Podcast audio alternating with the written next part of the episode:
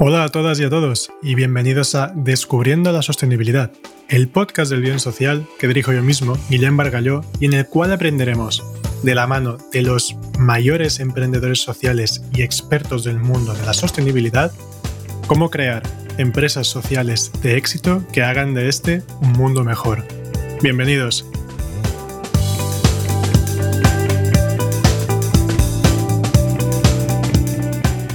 Pues buenas tardes, buenos días, dependiendo de la hora en la que estés escuchando este podcast, que ya se sabe, con los podcasts no hay horarios. Ah, bienvenidos a Descubriendo la Sostenibilidad, el podcast del bien social. Tenemos hoy con nosotros a Diana Vargas, fundadora de Salvados Beer, y que Salvados Beer, para los que no lo conozcáis, es la primera cerveza artesanal de España que combate el desperdicio de alimentos. Muy buenas tardes, Diana, y gracias por estar aquí con nosotros. Buenas tardes, Guillem, ¿cómo estás? yo muy bien, yo muy bien y muy contento de que también estés hoy por aquí y nada, y a, ver lo que aprendemos hoy de Salvados Beer y de tú como fundadora también. Vale, Guillem, muchísimas gracias por invitarnos y muchísimas gracias a todos los que están escuchando este podcast por, bueno, por querer escucharnos y, bueno. Pues vamos, vamos allá, a ver, empecemos un poco por, por el principio, yo he explicado un breve resumen de Salvados, pero si nos puedes hacer una pequeña introducción un poco más larga que la mía y empezar con lo primero, que es entender qué os motivó a iniciar Salvados Beer. Salvados más que todo nace de la inquietud. Yo, yo, yo, o sea, somos yo y mi socia, se llama Clarice, que no pudo estar presente, entonces estoy yo. Y digamos, las dos nos conocimos hace cinco años en un, en un MBA y veníamos como con las mismas inquietudes, con una visión de qué nos gustaría que pasara, digamos, en el mundo, con una preocupación también por, por el tema de cómo se están consumiendo los recursos y demás, digamos que teníamos esos, esos intereses comunes que nos, que nos unieron, ¿no? Y desde ahí, digamos, que empezamos a trabajar juntas, hicimos el trabajo de grado juntas, que también tenía que ver con el tema food waste, entonces ahí empezamos, digamos, que a mirar también diferentes eh, modelos de negocio, alternativas, a enterarnos. Y es precisamente acá cuando nace Salvados, porque fue, nace precisamente la percepción de un gran problema que, a que nos estamos enfrentando hoy en día, ¿no? Y a las ganas de hacer algo por cambiar eso, que es el tema del desperdicio de alimentos que hay en el mundo. Yo creo que esta frase ya está muy trillada, pero alrededor de un tercio de los alimentos que se producen en el mundo, pues son desperdiciados. Y no necesitamos, digamos, que irnos a las estadísticas para ver eso. O sea, por ejemplo, la frase, la frase, digo, estará muy trillada, pero hace años que la escucho, o sea que tampoco estamos mejorando mucho. Me refiero a eso. O sea que está bien que sigamos machacando con el, con el concepto porque es un problema muy gordo el de desperdicio de alimentos. Claro, es un problema gigante y ni siquiera necesitamos irnos a las estadísticas para, para verlo. O sea, si tú te pones, eh, por ejemplo, en tu barrio, eh, estás atento y por ahí tipo 8, 9, 10 de la noche te, te das cuenta, digamos, los supermercados, los restaurantes, cómo van sacando la misma del día y la cantidad de alimentos que están desperdiciando. O sea, solamente como para que no te muevas de tu barrio y si abres los ojos te des cuenta que ahí está la problemática. Y fue precisamente esta visión de este problema lo que nos llevó a profundizar en el tema de, que se está desperdiciando, cómo se está desperdiciando, qué se podía, digamos, hacer para, para evitar este desperdicio y, y empezar, digamos, a darle un mejor uso a los recursos que tenemos, porque finalmente gran parte de estos alimentos que se desperdician están en perfecto estado, sino que terminan porque son mermas o no cumplen con los patrones estéticos o también porque por normativa, entonces, digamos, eh, las, las cafeterías no pueden poner lo mismo que tenían el día anterior porque ya se vencen los días. Entonces, bueno, hay un montón también como a veces de normativas que, que no ayudan a eso. Y el mismo consumidor, pues que muchas veces no te coge la frutica madura porque le va a durar menos. Entonces, yo creo que es, es, es un tema de todos, ¿no? Entonces, eh, Salvador nace precisamente de, esa preocupación que teníamos, que le dije yo, Aquí tenemos que hacer un, pequeño apunte para los que nos estén escuchando. Nosotros, tú sobre todo conoces el proyecto, yo también, pero mencionar que Salvados Bier, ahora Diana explicará un poco más en profundidad, se basa en el desprecio de alimentos porque su fuente principal de producción es el pan. que es el pan que no se vende, lo usáis para fabricar vuestra cerveza. Exacto. ¿Cómo, cómo llegáis a este, a este proceso? Porque no es, no es común. Bueno, al menos en, lo que la gente conoce más, ah, no es común ¿no? que la cerveza se, se haga a partir de pan que no, que no se haya podido vender en panaderías. Nosotros digamos precisamente el tema del, del, pan porque nos dábamos cuenta de que es uno de los recursos que más se desperdicia. O sea, tan solo en España se desperdicia un 30% de todo el pan que es producido. o sea, eso viene siendo más de 62.3 millones de kilos de pan al año. Y así, a grosso modo, pues, o sea, es como dos kilos de pan por minuto que se están desperdiciando. O sea, no somos como tan conscientes de eso, pero cuando miras las cifras te quedas como, Oh. Entonces nosotros empezamos a, mirar que era uno de los recursos que más se estaba desperdiciando y empezamos a mirar eh, iniciativas, proyectos, a indagar un poco. Nosotros siempre, eh, digamos, habíamos querido darle como una vuelta al tema porque ahorita se está trabajando muchísimo, muchísimo en toda la parte de la producción de alimentos de que sea sostenible. Pero nosotros, o sea, creemos que es súper importante que no solamente se trata de producir alimentos de manera sostenible, sino de reducir el desperdicio para que la cadena entera sea sostenible.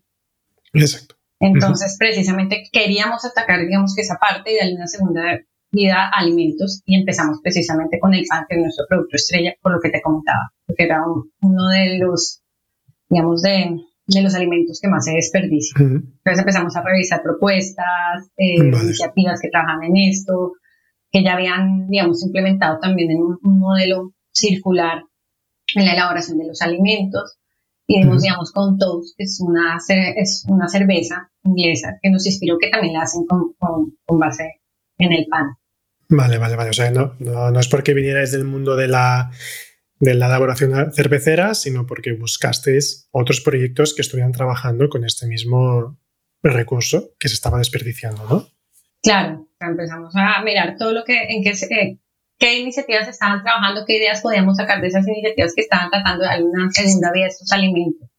En general, eh, en especial el pan. Entonces, ah, digamos que habían iniciativas que estaban haciendo con eso zumos, diferentes cosas, nos parecían y finalmente, bueno, fue que llegamos a todos también dijimos, bueno, que mejor un vehículo que la cerveza. Pues Salvados no solamente quiere, obviamente, empoderar al consumidor para que tome, digamos, eh, participe en este cambio a partir de sus decisiones de consumo, que tenga esa posibilidad, sino también concientizar un poco también de la problemática que como tú mismo decías ahorita, está ahí, pero muchas veces como que la gente no, no, no logra aterrizarla o, no es como tan consciente, ¿no? Entonces también queremos como informar a, través del proyecto y, darle visibilidad a esto. Aquí hay algo también me gusta mucho cuando hablamos de, proyectos de, impacto social. Al final, vosotras elegís una problemática, que es la del desperdicio de alimentos, en concreto el pan, y de allí creáis un producto con el cual darle una solución que tenga una viabilidad económica a este problema. Vosotras no empezáis a crear cerveza así de, la nada, sino que es un medio para lograr un fin, porque habéis tenido una problemática. Mucha gente, cuando empresas más tradicionales, sencillamente se puede hacer un producto por hacer un producto, pero sin solo para el rendimiento económico. Vosotras creáis este producto para dar solución a la problemática, que eso siempre me gusta mucho puntualizarlo para que la gente también vaya, los oyentes, vayan aprendiendo también a que para crear empresa sostenible, lo importante es la misión que tú quieres resolver y que luego ya sacarás un producto A, que ahora habéis empezado con cerveza, pero luego esto puede tener un montón de variantes y de nuevos productos que tendrán la esencia de Salvados Beer, que al final es resolver la problemática del desprecio del pan. Ahora es, con, ahora es con la cerveza y luego con lo que sea, salvados. Mm, salvados ensaladas, yo qué sé. No, y, esa es la idea, no, te alejas muchísimo. Yo creo que ese es nuestro motor, como tú dices. O sea, nuestro motor es luchar contra el desperdicio de alimentos, eso lo tenemos totalmente claro, es como el alma el pan, digamos que ha sido nuestro primer paso, pero la idea y la visión de Salvados es, rescatar muchos más alimentos a través también de, otras cervezas. Digamos, ahorita estamos trabajando en una raíz para poder eh, rescatar pan de centeno, porque pues, la cerveza también, la no se puede hacer con cualquier pan, sino que tenemos por lo menos que mantener el tipo de pan constante. Entonces queremos ah, hacer la RAI para rescatar pan por centeno. También la idea es hacer, digamos, cerveza calabaza, porque sabemos que muchas de las cosechas se quedan y se desperdician. Entonces usar, digamos, esta, estas cosillas que serían desperdiciadas para hacer cerveza calabaza, una season. Y eso es lo chévere, digamos, que de la cerveza, que tienes un campo para innovar a partir de recetas gigantes. Entonces eso te permite hacer muchísimas más cosas y poder integrar muchos más ingredientes, que en este caso pues la idea es que sigan siendo alimentos que serían desperdiciados y darles una segunda oportunidad a través de la cerveza. Y en el macro proyecto nos encantaría también usar toda la parte de los residuos que se generan como el bagazo, que es el residuo número uno, digamos, de la cerveza para usar. Darle una segunda vida también a ese bagazo, que ahorita sí se la damos, pero nos gustaría más meterla como, como otro subproducto, ¿no? Y hacer pan de bagazo, musli, o sea, es muchísimo lo que se puede hacer. O sea, yo creo que es más que todo mm, dar el primer paso y tener lo que tú dices, el motor andando, que es lo que te motiva y lo que hace que, que, sigas trabajando día a día, ¿no? Exacto, así como curiosidad cervecera, eh, ahora más un poco más de, producto, ¿cómo integras el pan en el proceso de producción de la, de la cerveza? ¿Cómo, ¿Cómo, es el proceso? Tú vas a una panadería que, que les, ha, quedado pan sobrante. ¿Cómo esto luego lo transformas? ¿O lo transformáis? Bueno, nosotros eh, inicialmente empezamos con una tostería. Y la tostería tenía las mismas de pan. No sé si saben las caras de, del, del, pan, del pan de molde. ¿no? Tiene dos caritas. Sí, eh, Y esas caritas, pues la tostería no las podía usar para las tostas, pues porque no tenía presentación poner la, la, la primera carita, que es el pan cuando ya se quemó, que queda en, el borde. Entonces lo tiraban. Pero pues el pan está perfecto. Entonces nosotros empezamos a recoger los anillos de ese pan. Y después, pues tristemente la tostería cerró y nos tocó mirar, digamos, otro, otro, otra panadería, otro obrador, como le dicen acá, para que nos ayudara con todo el tema del pan y dimos con, con Ketterer. Y Ketterer, bueno, es una empresa que tiene muchísima merma en su proceso de producción, pero que al igual que nosotros quiere trabajar precisamente esta merma, darle una segunda vida. Entonces ellos son los que ahorita nos dan a nosotros el pan, que nosotros lo recogemos y lo integramos en nuestro proceso de producción, reemplazando un 30% de la malta que digamos que, se usa en el proceso de producción normal de cerveza. Nosotros lo que hacemos es reemplazar ese 30% por el pan. Entonces, hay un 30%, el otro 70% sigue siendo malta, ¿no?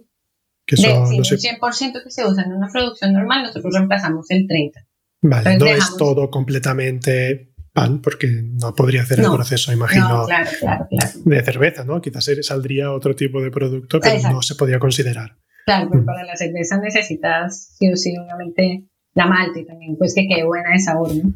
Entonces, eh, el mundo de la elaboración de cerveza artesana es un mundo alucinante. Y la verdad que tenemos la fortuna de contar con un maestro cervecero muy bueno, porque uno al principio cree que es muy fácil ciertas cosas, entonces tú te viste par de tutoriales en YouTube y dices, bueno, es complejo. Y no. y quizá la cerveza no sale de dos tutoriales, ¿eh? No, yo creo que ahí... Exactamente. Y te das cuenta muchas veces que no, que fue uno también de nuestros challenge que tuvimos que, que, afrontar, ¿no? Darnos cuenta de la complejidad y a medida que íbamos dándonos cuenta de eso, pues darnos cuenta que entre más sabíamos, menos sabíamos, ¿no?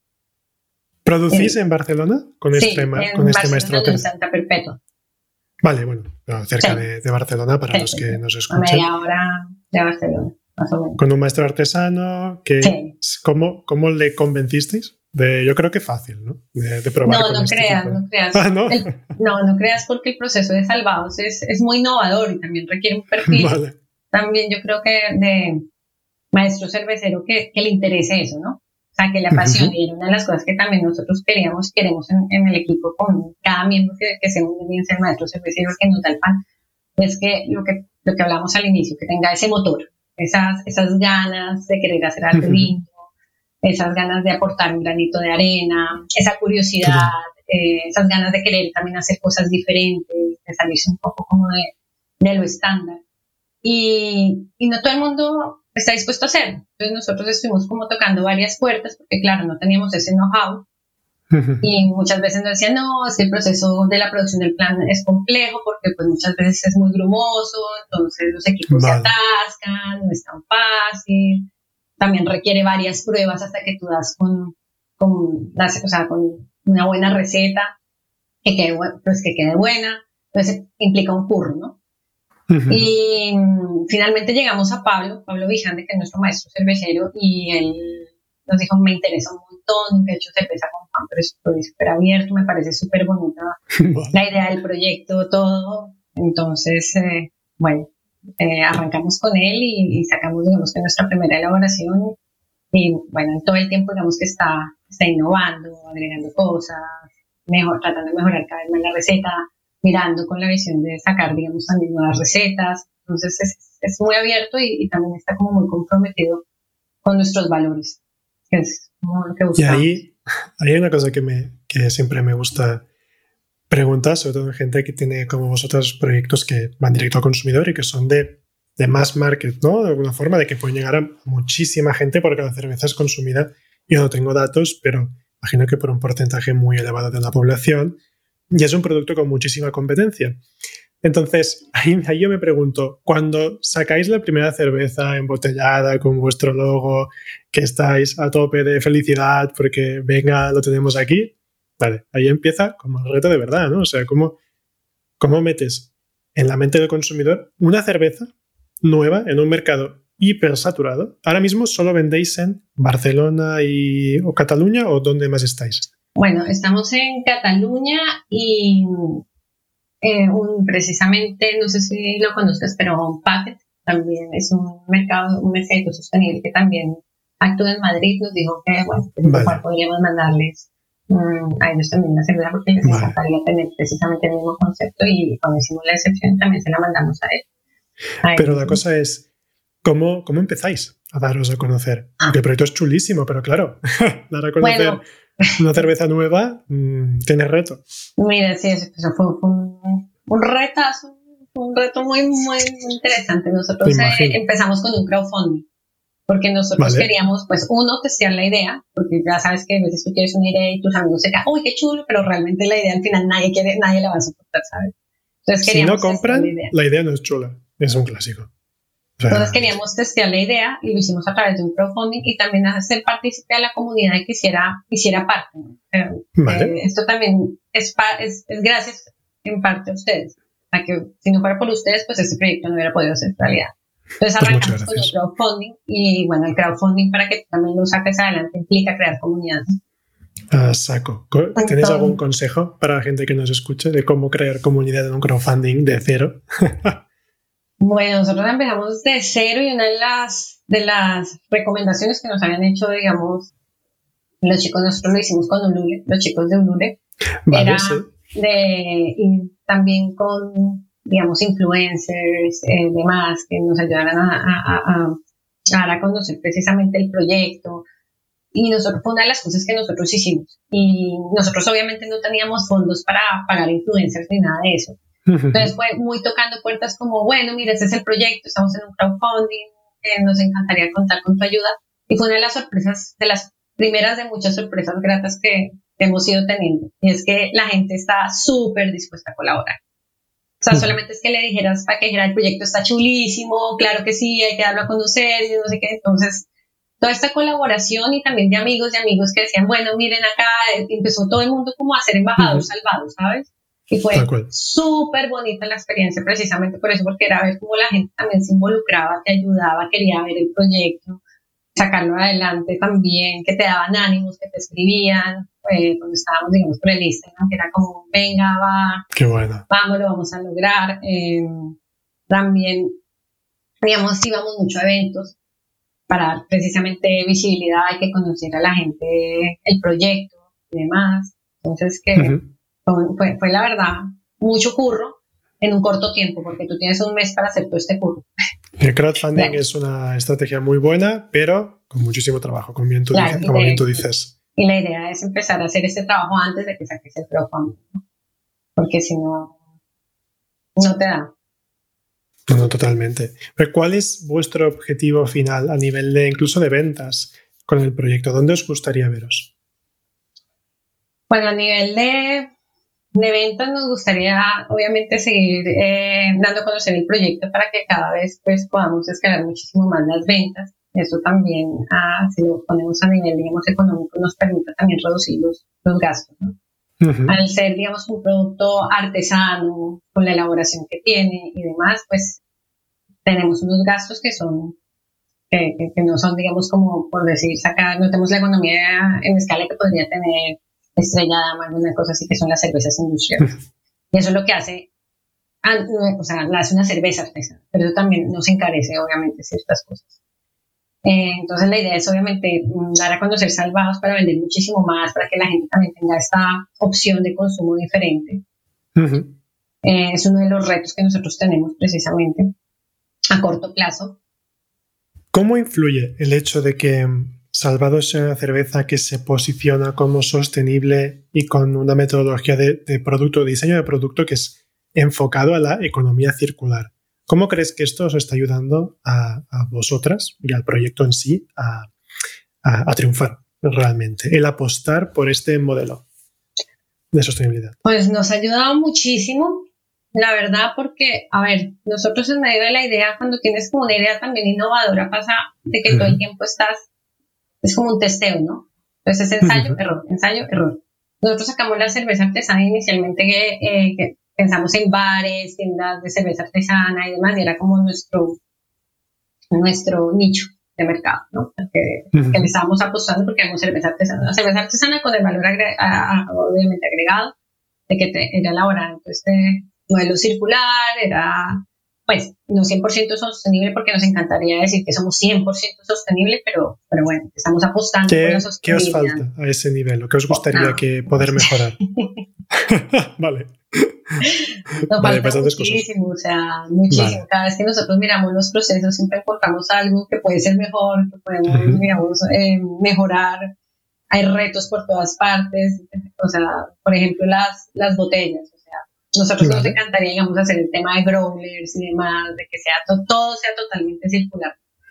Eh, ¿Cómo, es el tema de, ¿Cómo es el tema de growlers? Los growlers es de que tú vas, te sirven, no sé, también la tienes con el vino, ah. es como tú vas con tu, es como una botella de vidrio, más o menos, o un, Exacto. termito, varía dependiendo del growler, sí. más tecnológicos, más elementales.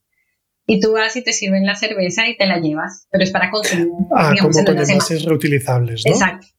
Vale, y entonces sería, entonces tú vas allí, haces el, que me sale el refill en inglés, pero sería el, rellenado, ¿no? En la tienda, te lo llevas, tú siempre en un mismo envase, que o sea, es, un envase único.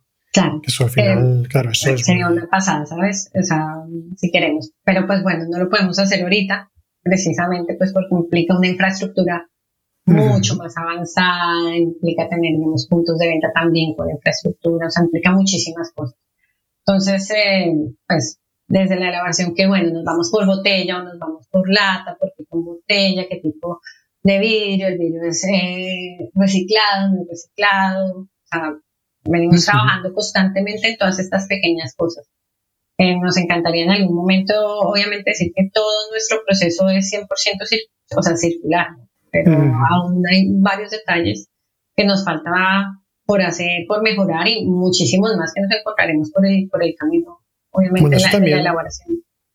Es también importante, importante mencionar que, a ver, cuando tú empiezas un proyecto, hacer un proyecto que sea 100% sostenible, primero que eso es imposible.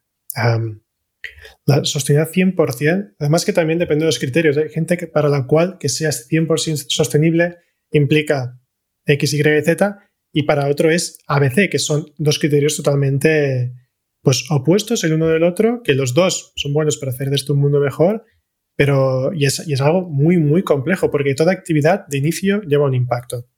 Entonces, tienes que trabajar muchísimo sobre ello para ir reduciéndolo, mejorando, cada vez siendo más sostenible, pero también es la sostenibilidad 100%. Yo creo que, yo creo que no es posible. Pero lo, lo que necesitamos es trabajar para que cada vez sea un mejor producto. Claro, y eso es lo que nosotros tratamos de hacer. O sea, nosotros en la producción tratamos de hacer eliminando, digamos, eliminando no, reduciendo el consumo de, elementos, digamos, nuevos y reemplazándolos, eh, como decir, la malta, un producto nuevo por uno que ya es existente, ¿no? Eso lo hacemos con el pan, también lo hacemos con el bagazo. Entonces, el bagazo, al lugar de simplemente de botarlo, lo que hacemos es que nos llamamos a un club hípico para que lo usen para pienso de animal y también darle, digamos, esa segunda, segunda vía que nos encantaría, como te comenté, usar para, para, para consumo humano, pero pues todavía por normativa no, no lo podemos usar. También lo hacemos con el agua, entonces el agua que pasa por enfriamiento de lugar, digamos que sea de un solo uso, también lo hablamos precisamente con nuestro maestro cervecero para que la usen para lavar equipos, para volver a usarla para otros reenfriados, otras elaboraciones. Entonces son pequeñas cosas que, que tratamos de hacer lo más sostenible posible. Pero pues como tú comentas, todavía nos falta camino para poder decir somos 100% sostenibles, pero es la apuesta. Claro. Pero lo que es la apuesta y lo tenéis controlado y sabéis por dónde tenéis que, que avanzar y todo. O sea que también es. A ver, al final está.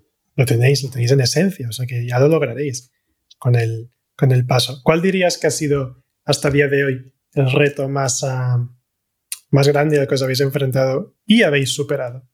Si te acuerdas y cuál sería decir, oye, este proceso no sabíamos ni cómo enfocarlo, nos, nos daba quebraderos de cabeza, pero bueno, implementamos esto o lo enfocamos de esta forma y lo, lo logramos superar. ¿Te acordarías de alguno ahora o te he puesto un poco un compromiso? No sé, yo creo que uno de, los retos que pronto tuvimos muy al principio, pues subestimar, que nos faltó mucha humildad, subestimar un proceso como es el proceso de la elaboración de cerveza artesana y creer que era más fácil, ¿sabes? Entonces, muchas veces el papel todo lo aguanta. O sea, tú puedes crear maravillas en el papel, pero cuando ya vas a la práctica te das cuenta que las cosas de pronto no son tan, tan fáciles, ¿no? Y nosotros con nuestra primera elaboración que hicimos nosotras, o sea, juramos que le íbamos a sacar a la primera la receta trepadora y vamos siguiendo, digamos, la receta. Nos dimos cuenta, uno, que es un día estar cocinando, metido en la cocina, cocinando un día entero. Cocinando, ¿eh? Todo el, santo día. O sea, que ya no era como el tutorial que se veía como en una hora cómo hacer cerveza artesana, era un día y de ahí tenías un mes entero de seguir, digamos, eh, en la elaboración de la cerveza hasta mirar el producto final. Entonces subestimamos los tiempos, subestimamos el expertise, o sea, la verdad, creo que ahí fallamos porque nos faltó muchísimo, muchísima humildad y tal vez haber estudiado muchísimo más de pronto antes, antes eso, sino que no creemos que fuera tan complejo y por eso fue que al final fue como, miren, esto es un mundo, hay gente que se prepara toda una vida para ser maestro cervecero, esto es un proceso químico, esto es, es un proceso súper elaborado. Nos tocaba buscar a alguien que tenga el know-how porque realmente somos totalmente inexpertas en ese, en ese aspecto. O sea, lo más. Estoy, mm, estoy, de acuerdo en cuando estás en, cuando estás en YouTube mirando cómo hacer cosas, te puede dar la sensación de que puede ser, no sé, Leonardo da Vinci en, en dos vídeos de 15 minutos y luego, oye, no, esto está una vida, ¿sabes? O sea, y con eso la maestría cervecera imagino que por eso se les llama maestros, ¿no? Eh, para, claro. Claro, y se preparan toda una vida para eso. Nosotros fue, y aparte imagínate la ilusión, hay un video que a mí me, siempre, siempre lo tengo, no, es como mi video insignia. Y es después de un mes de toda la elaboración, por fin probar la cerveza ganadora, rompedora, con la que ya teníamos, teníamos el prototipo, ¿no? Y cuando vamos a, a, a, probarla, o sea, vaya chirrinchi que habíamos sacado, horrible. Qué mala, que está, está malísima. Entonces, obviamente, teníamos toda una proyección eh, de tiempos y de demás y de etapas y nos dimos cuenta de que literalmente todo se derrumbaba. O sea, no teníamos el, pues, el producto mínimo viable, el prototipo, no teníamos nada y nos iba a llevar mucho tiempo realmente llegar precisamente el prototipo y a la cerveza que queríamos sacar, ¿no? Hay una jugada maestra hubiera sido que aquella cerveza la hubierais embotellado igualmente, hubiera sido una, una edición reserva limitada o algo así, y que ahora cuando el proyecto es más conocido, pues ponerla a la venta y por un precio más elevado, ¿no? Oye, primera edición, esto fue un churro, pero es de coleccionista, ¿sabes? O sea, es súper bueno. Pues mira que no, no se nos ocurrió el tema con las cervezas, con las cervezas que también tiene caducidad, ¿no? Entonces las cervezas artesanas vale. hasta de un año. Entonces, vale. ya si esto no puede ser como el vino que aguanta. No, no, pero si hubiera sido una, donde durara más, hubiera sido una maravillosa idea. En el momento, la verdad, sabía tan mal que no se nos ocurrió, fue como...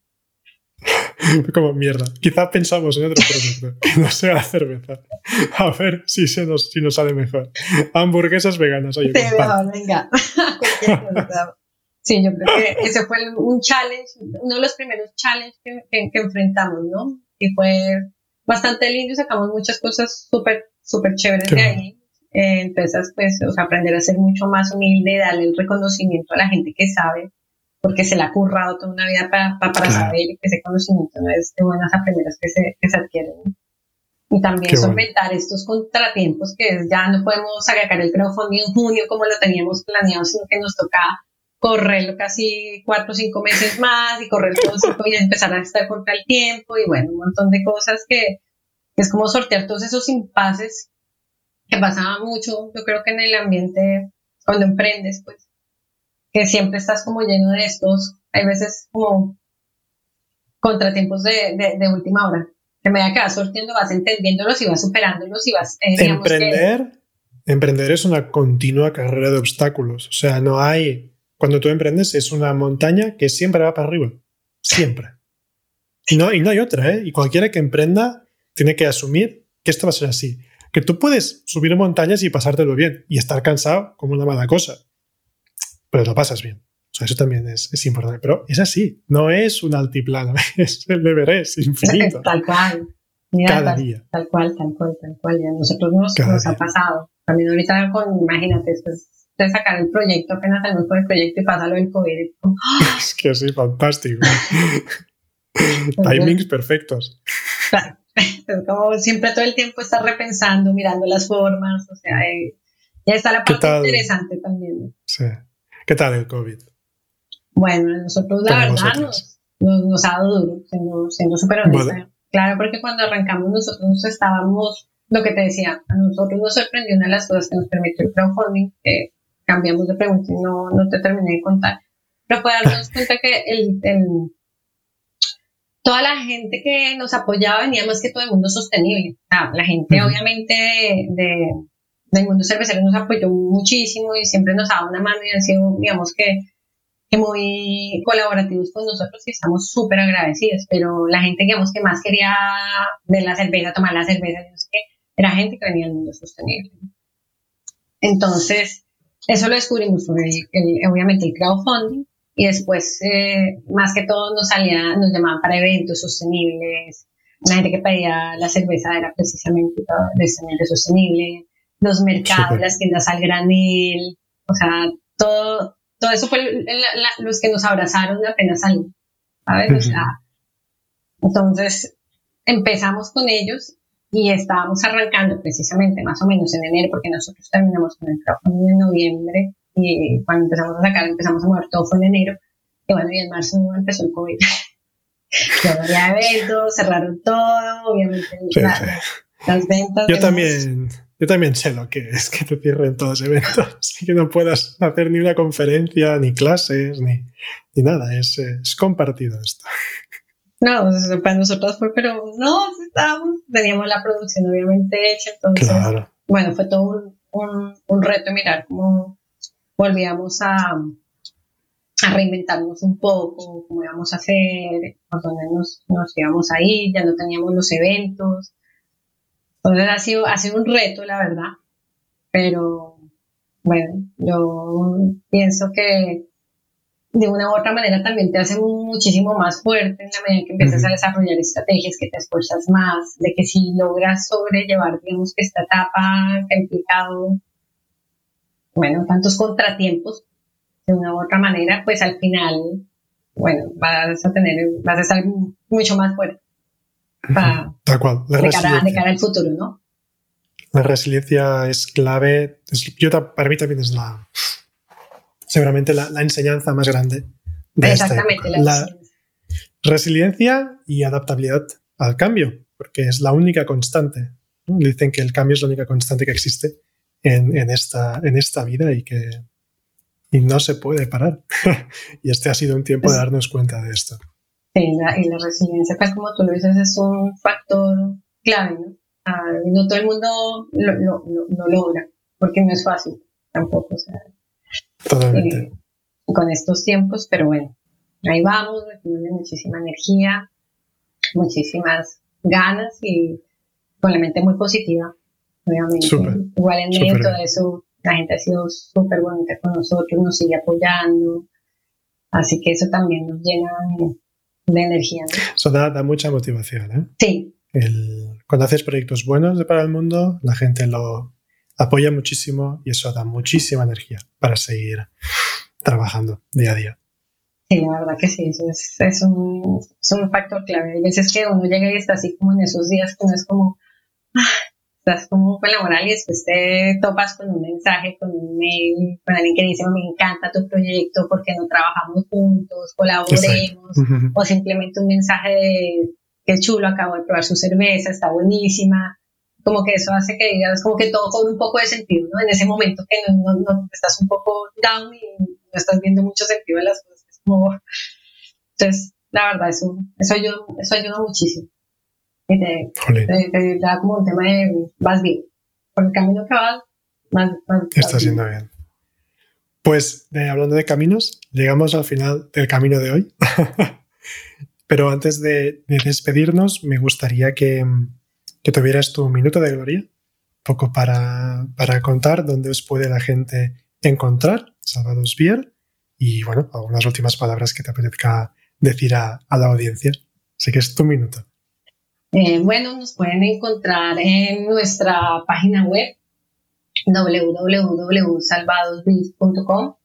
Ahí tenemos precisamente nuestro pack que les avanzamos un poquito. Vamos a tener sorpresas para, para estas navidades, colaboraciones muy interesantes, precisamente para, para poder seguir con esta filosofía tan bonita que nosotros tenemos y es el rescate de alimentos.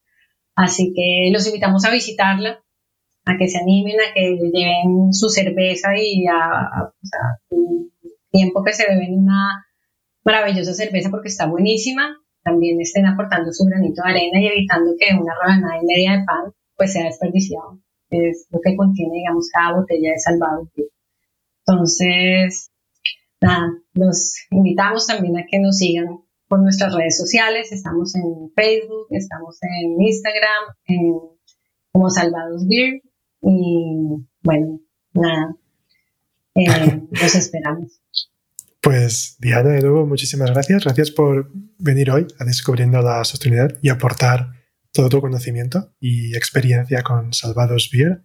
Y nada, muchísima suerte con el proyecto y seguiremos nosotros en contacto a través de las redes seguro. Ay, gracias a ti, Guillem, por, por invitarnos, por abrirnos este espacio y bueno, por todo tu apoyo.